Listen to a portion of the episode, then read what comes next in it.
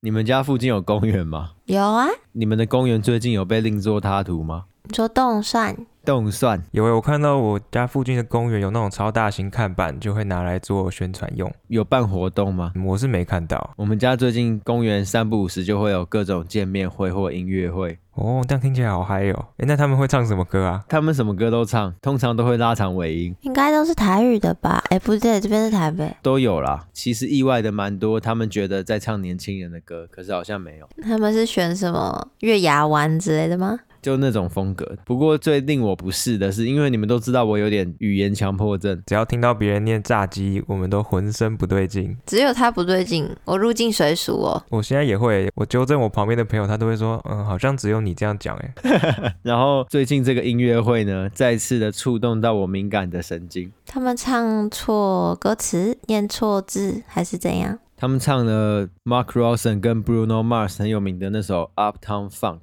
Uptown Funk You Up, Uptown Funk You Up 那首，哦，我有印象了，然后他就在那边唱 Rock and Rock and Roll, Rock and Rock，and Roll 疯了吧？你看，超不爽的，啊真的是无名火直接这样生出来。 他介在记错歌词跟故意之间，然后就会有点不舒服。因为刚好公园旁边就是菜市场，我在路边挑菜的时候，他这边 Rock and Roll，我实在挑不下去，所以我空手而回。你也忍不住要起来摇一摇。 没有，我忍不住上去扁人。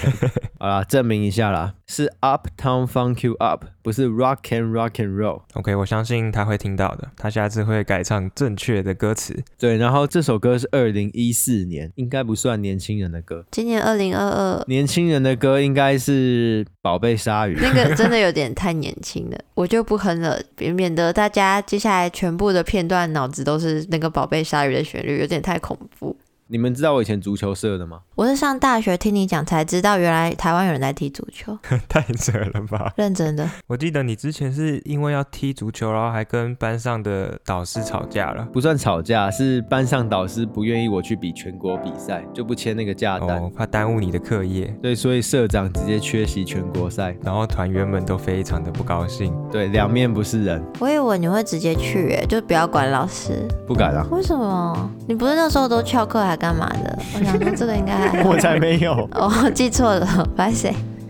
这里是疫情指挥中心，我是提姆。我是佳琪，我是季汉，我们透过艺术新闻来讨论艺术与世界的关系。现在的录音时间是二零二二年的十一月二十号的下午三点。我们来到第一百零四集。耶、卡达世界杯开幕，砸下重金展出一百多件公共艺术作品，包含 Jeff Koons、Damien Hirst、Cos 和草间弥生多位艺术市场宠儿艺术家，这个名单一出来，相信大家都也是非常的惊讶。而且还有很多艺术家我们刚刚没说啦，不过都是非常知名的。想不到卡达世界杯也会登到疫情指挥中心，不会啦，我们之前还有讲过奥运啊呢。是不是有钱的地方就会有艺术啊？没钱的地方也会有啦，但有钱的地方比较容易生出艺术。而且那些艺术作品都会曝光度特别的高，因为他们也有钱做行销跟媒体曝光。对啊，因为他们这一次是真的重金打造，哎，就从卡达机场一路上到足球场，有总共一百多件的公共艺术作品，而且有四十件是新的，他们的博物馆真的很有钱呢、委托超级多新作品的。对，啊而且都是委托世界大大的新作品。他们的博物馆就是卡达国家博物馆，卡达国家博物馆的主席呢，就是卡达君主的妹妹谢哈马雅萨。全部都是自己人，对，不过谢哈马雅萨是蛮有名的，在艺术圈里面，为什么啊？惨了，这次好多人都不认识哦。因为她超有钱，就这样我刚还以为你要说什么有名的策展人之类的，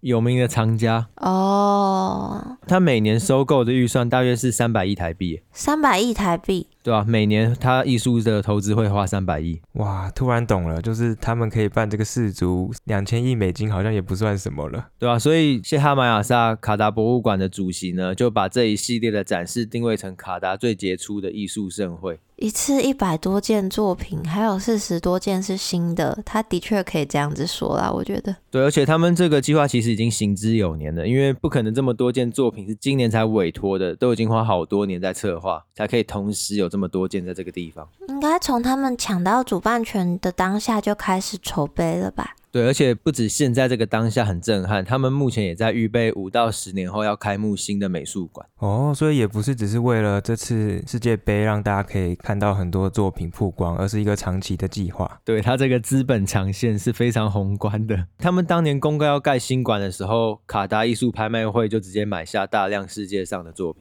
都还没盖好就已经先买好了。对，那时候也有新闻，而且他们不止买作品，他们还买一堆人，就是把国际策展人和博物馆馆长都直接买过来，超扯的。这样子之后办的展览品质是有一定的保证，感觉曝光也是会有 相当的可观。他们新的博物馆叫做 Art Mill Museum 啦，就艺术魔方。他们有一个很大的主轴、哦，就是要梳理亚洲当代艺术的脉络，我觉得很屌。亚洲当代那其实蛮混乱的，只是像刚刚讲到，有一百多件作品和这种大量的公共艺术，它就会涉及政府很多部门的合作和大量的工人，所以其实也不难想象，这整个艺术盛会会动用多少资源。对啊，而且从二零一零年他们被选为世界杯的主办国，就有非常多的，好比说刚刚的美术馆跟各种的建设都开始搭建了。对，我也看很多艺术的媒体，他们有受邀前往卡达。这些媒体团呢，也很常在文章中说到一个我觉得蛮酷的事情是，非常大量的作品在沙漠中出现，感官经验很特别。真的，因为他这次委托的呢，许多都是超大型的公共艺术装置，你光看那个尺寸，然后旁边站个小记者、小人，你就会被他的 size 震撼到。我觉得印象最深刻的就是 Jeff Koons 的那个如更，没错，如更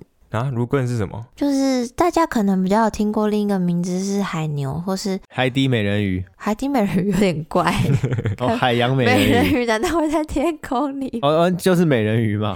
对，突然被戳到笑点。它的尾巴像是海豚啦，然后前面有点像是海狮那一类的生物，然后它是吃素的，它是吃海草。 对，所以 Jeff Koons 就做了一个超大的如更，没错，它高二十四米，然后又大只大只的。哦，而且这件雕塑有用到他一贯的作品风格，就是金属气球。没错，如果大家忘记 Jeff Koons 是谁的话，就是那个做气球狗狗出名的那个艺术家。那他这次用彩色玻璃镜面制成的大型雕塑呢，它除了有放如更本身，它也有把海水跟海草给放进去，就是它不是单纯一个死板固定在那里的像博物馆雕塑的东西，它是有点动态感的，像是如更在海里面吃海草，蛮可爱的， 三十二米长的如更，超大一只，但蛮可爱的。只是一百多件巨大作品。佳琪，你为什么会挑这件？哦，因为它很可爱啊，然后 可爱无敌啊！可爱真的无敌，而且 Jeff Koons 很少做这种比较偏动态感的东西，所以我就点进去想要更了解说为什么他这次会用海洋生物，然后放在卡达这次的委托里面。只是我当时注意到的想法跟你不一样哎、我不是因为吸睛哎、我是觉得好像蛮勇敢的。所以你看到作品的时候，就马上联想到他为什么选芦根了吗？我是有嗅到环境保育的气味啊，然后同时在这种石油国就觉得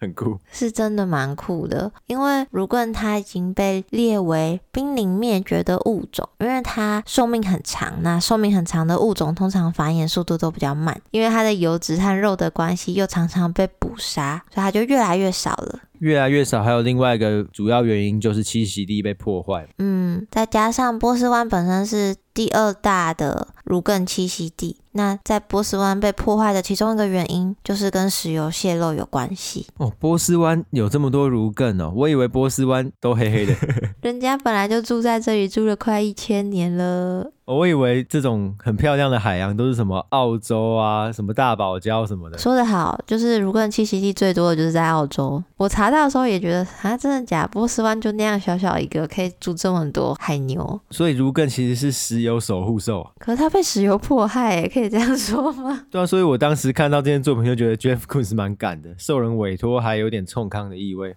对啊，但卡达他们近年来也有在开始想要保育物种的多样性，所以希望他们在这一块可以借由这个作品，让观众啊，甚至是原本当地的居民，可以再次重视这件事情。你说路过的那些石油大亨，他们看到是可以有什么心态转变？决定把如根直接养起来，没有啊，可能开始把钱都捐出来，继续做一些作品，就看一件作品就直接放下屠刀哦。 好像 很难，太难了。不过有另一位我们曾经介绍过的艺术家，这次也有展，是艾列亚松。 而且我觉得最好笑的是，你挑这件作品，后来才发现是他的。对啊，就是因为这个照片滑下来，除了很可爱的如根，然后一看到哦就草间弥生，然后再来就是这一件最有印象，因为太帅了，很像沙丘里面的场景。这个超大的，很像宇宙文明掉垃圾在沙漠上。嗯，就是有种星际大战或者沙丘可能会在这里拍摄的感觉，因为它是把它这个超大的镜面圆盘就直接放在沙漠中间。你要从都市去到他的作品展示的地方，走路的话要走一个小时多，好可怕！但他希望大家走过去，要骑骆驼去看作品。有点太帅了。这个圆盘目测感觉有个直径二十米的巨大圆盘镜面，被一个直径大概十米的圆环立着。对，然后大概有快要十组就这样子坐落在沙漠中间。真的蛮震撼的。这个作品大到我觉得有点像是超现实的欸，我觉得超不像是真正存在这个世界上的。你说像合成图，真的，那观众除了可以远远眺望，你也可以走到那个圆盘的下面。它的下面是镜子的材质，所以你在圆盘下抬头望的时候，你就会看到自己。就是如果你真的是纯听众，蛮推荐你去 FB 或 IG 看一下图片的。那、如果你现在在卡达，你可以走路一小时去看一下啦。对啊，可以拍照传给我们看， 我们可以看不同角度。因为艾丽亚松就有说，他认为艺术是对话和倾听的管道之一。那受到这个启发呢，把这次委托的作品放在沙漠中，它不只是有点像沙漠的游牧民族、贝都因人的居所，有点像很多帐篷的感觉。那也有利用，就是你在沙漠中走个要死要活，然后走到圆盘底下，可以稍微利用它的影子乘凉。我觉得这是对旅人的奖励。他真的对于一些符号的掌握很精准、欸、我真的觉得很强诶、然后也希望大家在观赏的时候，借由这种向上看的同时，你自己也是在往下看的这种奇怪的视觉错置，来让观众反思你跟大地的连接。，基本上大家想要体验的话，可能可以去一些百货公司的电梯啊嗯、对，大概就可以反思人类跟大地的连接。我觉得这些作品其实放到沙漠上好像就会变得很厉害。大家不是说什么一个凤梨放在白盒子的展台上也会很厉害？没错。那这种沙漠平常看不到，本身就很奇观的，放一些东西好像就特别酷。像这次很多作品都有被放在沙漠里因而加成，像这个镜子看自己，虽然有点老套的概念，但放在这又觉得好厉害，也不是说很厉害，就是它感受性很强吧。光看照片给我的感觉，所以它其实是巧妙的运用了大自然的鬼斧神工，忘记跟大家介绍艾列亚松， 就是那个有太阳果实的人。就是在泰特美术馆放一颗太阳，哎，对耶，那颗也是半颗太阳，然后透过在天花板的镜面让半圆变成整颗圆，然后这一次竟然有一个现成沙漠可以用，好真爽。的。所以之前都是自己制造出自然现象，或是把冰块直接放到城市里让它融化。他这次就是把一堆现成物丢到沙漠里，让它像刚刚季汉讲的，很超现实。 有现成的，我摆一面镜子就好。镜面镜子不够，你要把它立得像外星站一样。那你们会觉得哇，这个卡达真的是形象良好吗？目前真的是觉得钱多，然后又愿意花在艺术上，好像还不错。对，不过我有注意到，在这一些好评中呢，出现另外一种评论，一个关键字叫做 art wash。你们有听过 art wash 吗？没有艺术清洗，知道怎么翻？洗艺术。在中文语境里，很少有人在讨论这个字啊，我就翻译叫做艺术洗涤。简单来说，就是用艺术洗白。有没有比较好懂？艺术洗白。你说那种买艺术相关的东西，然后可以抵税那种感觉吗？还是不太一样？抵公众在你心中负面形象的税。哦，虚拟的那种，你刚刚前面说的只是一种正常的税务处理而已。艺术洗涤呢，就最早是被用来像佳琪刚刚说的，批评企业对艺术活动的赞助，就可以洗掉一些坏坏的东西。就例如说，英国石油公司 BP，我们之前讲过啊，它就长期对泰特美术馆进行赞助，后来就被抗议。现在大家还在进行 Just Stop Oil 当中。对，不过国内我比较没有想到艺术洗白，只是很接近的，我有想到一个优惠洗白。优惠洗白，你们还记得二零一五年顶新的事件吗？地沟油，对，然后那时候不是大家都在抵制，还有林凤营，对，只是后来隔一个礼拜，不就有林凤营鲜乳买一送一优惠，然后就抢购一空。优惠洗白。哦不，哎，只是那样子，只是大家买了产品，但并没有对他们的品牌真正有洗白啊。有啊，焦点转移啦。哦，因为本来大家是从不买变成愿意买了，。不是，本来大家在批评这件事情，变成现在新闻在报，现在有这个优惠，焦点转移，然后就可以触发忍术健忘之术 可恶，那还蛮成功的。对，简单来说呢，艺术洗涤就有两个成立要件，第一个是有需要掩盖的事实， 掩盖的是你说建商背后的那些勾当嘛？对，或者是企业可能大家比较见不得光的事情或者是争议。对，那第二个就是透过资本的力量创造焦点转移，达成洗白。哦，真的哎，因为他们有钱盖，当然也会有钱，可能买一些媒体版面，然后再加上艺术家这个加成，就使出忍术健忘之术。对，所以这一次卡达世界杯，有一些人在批评他在进行艺术洗涤。哦，现在听到这个论调之后，重新看这些作品都有截然不同的感觉。不过一样，我们要先看两个成立要件。卡达他们想要掩盖什么事实？资本的力量，我们刚刚已经讲了嘛，就是有一百多件作品，有四十件是新的，而且一大堆都是国际知名艺术家，甚至还要盖新的馆，未来十年的计划等等。对啊，刚刚第一个要件，大家如果对卡达没有任何印象的话，那显然他们想要改变这个没有印象的印象。你的意思是他们的负面形象不存在，因为大家不够关注？应该说跟艺术的对立面没什么关系吧？对，可是假设大家有去关注近期卡达的议题，就会知道他们其实有蛮多纰漏或者是黑暗面想要隐藏下来的。就例如说刚刚提到有那么多作品，有那么多场馆，总不可能是无中生有，一定要很多人工作。那这些工作，他们人权是不是就可能有问题？对啊，因为卡达那边其实人口并没有很多，所以他们都是仰赖大量的外国移民工人。 哦，对啊，刚刚基汉你说到人口，我们不是有看到那个新闻，世界杯会进去一百五十万的人次，卡达国土内人口三百万。对啊，超级夸张的。一半都是外国人啊！对啊，所以他们真的要仰赖大量的外国工人才能搭建。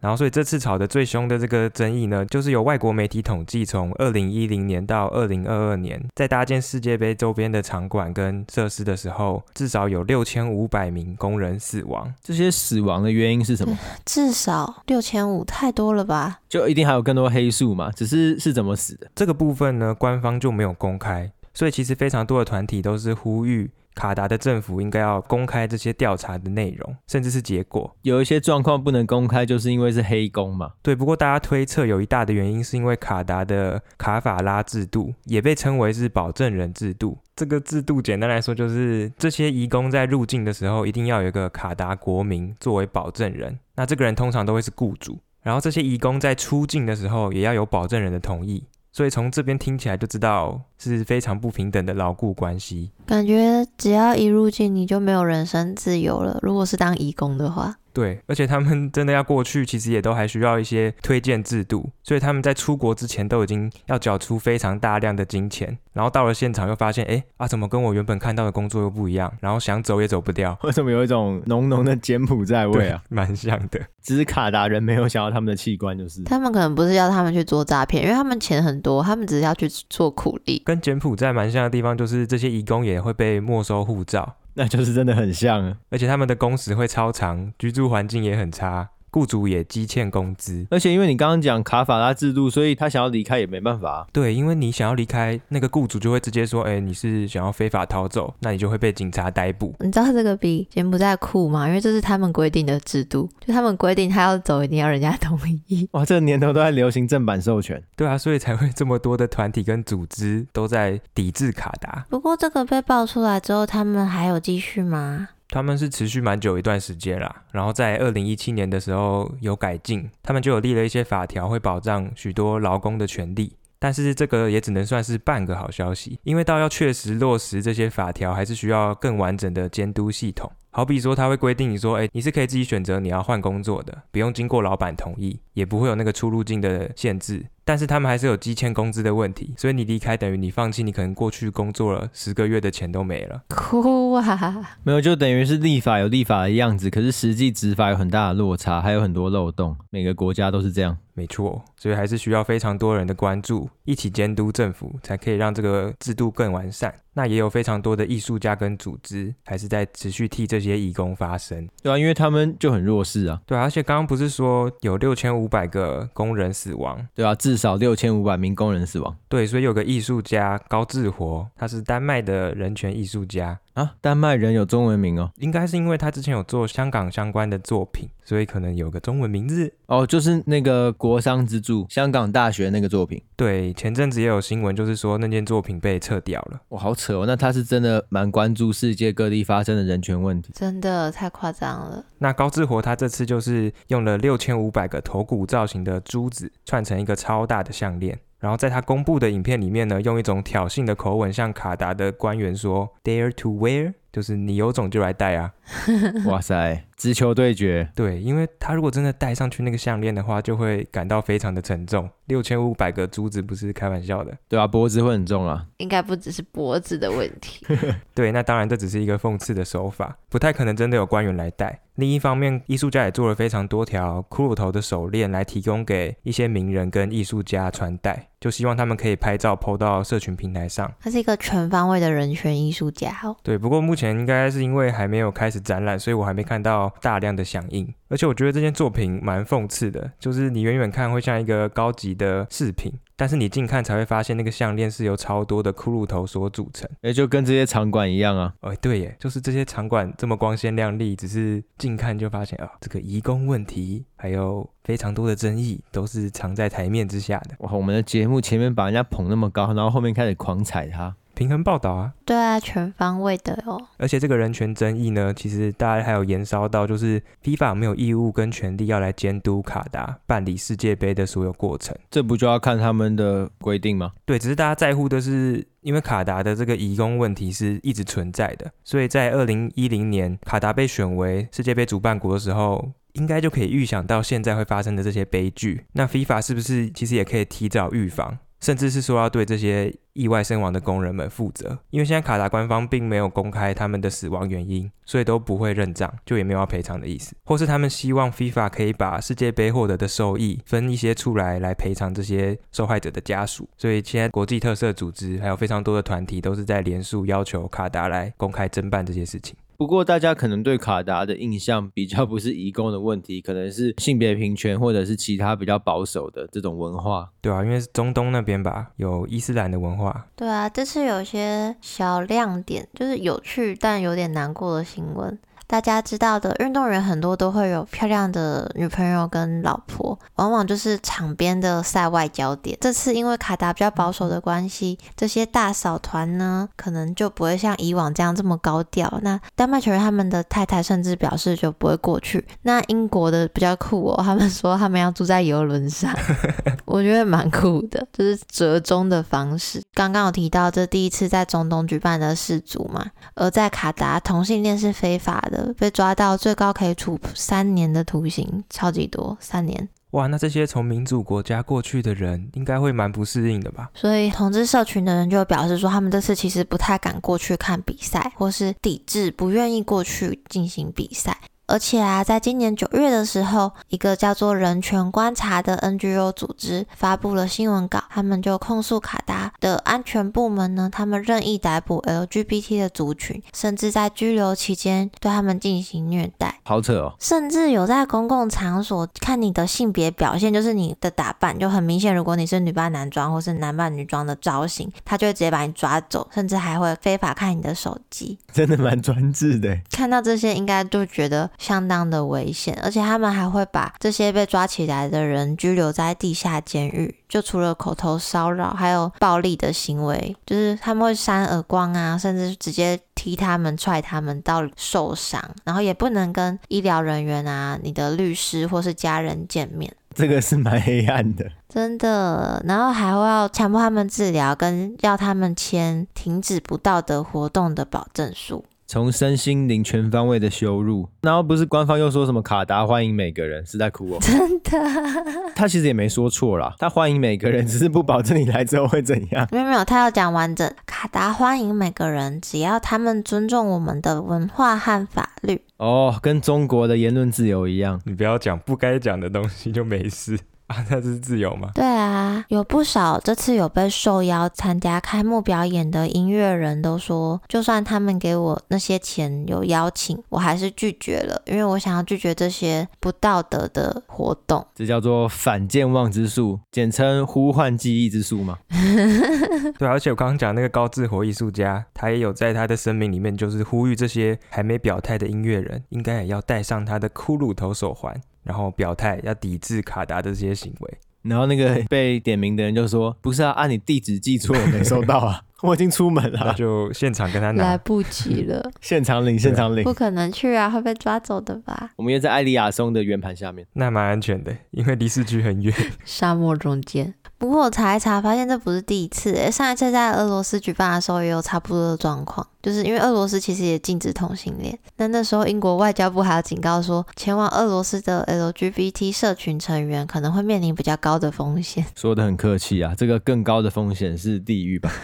没错，但我觉得这真的蛮难的，因为蛮多地区的文化跟法律，他们并没有保护所有人，因为有些人在他们价值观不符合他们的规定，就是比较难过的地方。这很难下评断的，就是不同的文化，他们有很大的价值观差异，然后你到那个地方，你可能就不被视为人。我觉得真的很难，因为这些价值观冲突跟我们所认知的人权是有抵触的。 我有看到蛮多团体也是希望 FIFA 可以在选主办国的时候有加入一些条件的审视，等于是预防胜于治疗。对，就是在选的时候要先筛掉一些，因为没办法治疗，对，只是在他们公开这个消息之后呢，还是有陆续跟沙乌地阿拉伯还有中国谈主办的相关的事情，所以好像这个执行层面呢，还要再检视一下。这个资本大锤威力还是十足。没错，但还是有一些可爱小小的抵制在世界上各地发生呢。就有一些酒吧，他们是拒播今年的世足的，这个对他们来说很勇敢嘞。真的，这是生意少一半吧？对啊，那一天就没生意啦，因为我那时候去欧洲，他们真的超迷的，就路上大家都像在开派对，这个酒吧不播，那个玻璃没破都很客气。真的。然后美国对他们甚至带印有彩虹标志的贴纸去装饰他们住宿的地方，来支援这个社群。他们的教练甚至说，这个重要的呢是要在世界的舞台上提高对这些问题的认知，尤其在卡达，我们不仅要在美国本土关注这些社会问题，在国外也是。我们有看到卡达取得了许多进步，有很大的进展，不过他们还有很多工作要去做。哦，对啊，他们今年美国队的队徽不是就夹带私货？也没啊，谁说不能用彩虹？一二三四五六七， 美国什么时候要跟彩虹有关系？彩虹大家都可以用，快乐， 彩虹很美啊，没错。然后我觉得英国的也很可爱，在英格兰飞往卡达的飞机上，你可以看到一个有穿着彩虹运动鞋的角色在里面，超怕哎、超小一偷个。偷放。对，偷偷，就是毕竟还是尊重一下人家的文化，虽然跟我们的价值观不合，点到为止啊。对，但我真的觉得防范胜于治疗，因为这个有点难治。所以像刚刚提到移工人权，还有其他性别平权的问题之外，在中东常见的刻板印象就是石油国嘛。对，这又是刚刚有提到的。那另外一点就是，在这个沙漠国家里，你居然要盖这个场馆，那那些草皮是要怎么维护呢？就也是一个环保的问题。对耶，他们的水不止草皮啊，还有很多材料。对，真的。那他们大多数的水资源就是海水淡化，所以也会引发一些环保争议。另外，卡达他们在环保上这次也做了蛮多的努力，像是世界杯是第一次在冬天举办，就是十一二月的时候。对啊，之前都是暑假，对啊，他们这次延期，我还想说，嗯，今年没有要踢 了吗？因为选在冬天，他们可以减少开空调的那些碳排放。哦，所以足球场是有冷气的没有，还有很多饭店呢、啊， 哦。 哦对不起，我是智障。他们晚上是住帐篷 哦。没有啊，而且因为卡达它是在沙漠的环境啊，他们的夏天甚至会到四十度，诶，要是球员在那个温度下踢球，应该是受不了。死定了吧？对，所以才会通融在冬天 举办。都还有游客啊，哦，我看到了，太狠了吧！如果这是往年我们积木以前的足球都什么时候踢 啊？我我妈我没有踢过世界杯欸、啊，太危险！嗯我没有踢，哎啊算过了世界杯，我只问你什么时候举办。就是暑假、啊。对，七八月那你知道卡达八月的平均高温是多少吗？三十八，四十五。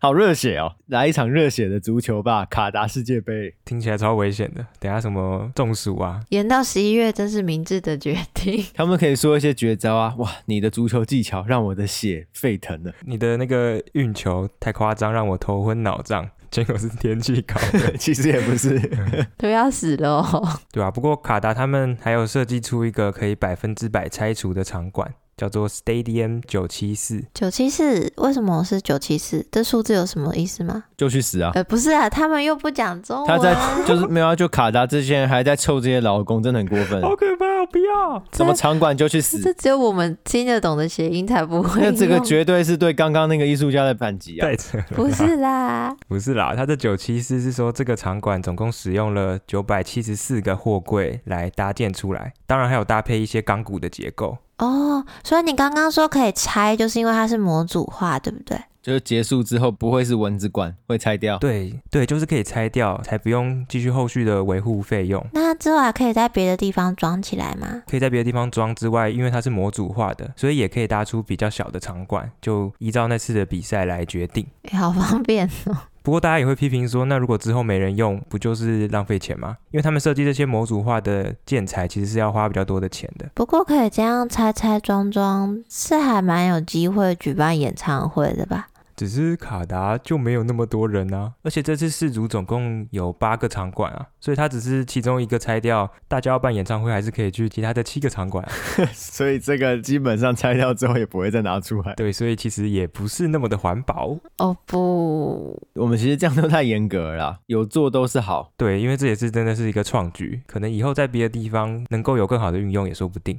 像是这些场馆的环保啊，以前比较好的一个案例是像东京奥运的选手村，他们就已经改成了住宅区，所以就非常的环保。那、只能说卡达好像不需要改成住宅区，他们人很少，不是？那贫富差距那么严重。所以他们也有规划、啊，场馆可以变成说是社区中心、购物中心、诊所或是学校。只是比较严格的来说，就是卡达的人就是没那么多，所以你全部改成学校、购物中心，好像也不会有那么大的需求。一切都是人太少的问题。，本来办一个大型盛会就不可能不跟环保抵触啊，又不是什么超大量天体营啊，就算是天体营也会有交通问题。对，只是大家会在吵，就是因为卡达他这次有标榜说他们是第一届要达到碳中和的世界杯啊，目前看来是理想有点太美好了啦，现实有点太残酷了。而且其实这些大型的赛事常常为人诟病的就是观众在不同的比赛场地之间的交通也是会造成大量的碳排放，所以这次卡达他们就特别的把所有的场馆集中在同一个城市里面，然后还搭建了特别的铁路来让所有的观众可以减少开车的机会。听起来还不错啊，感觉蛮有心的啊、但是卡达他们没有预料到，居然会有这么多人来看世界杯 真假？所以没有预料到会有这么多人，什么啦？只会算石油，不会算人数。哦对，所以他们准备的饭店数量不够多，变成说大家只能搭飞机去别的城市来住宿。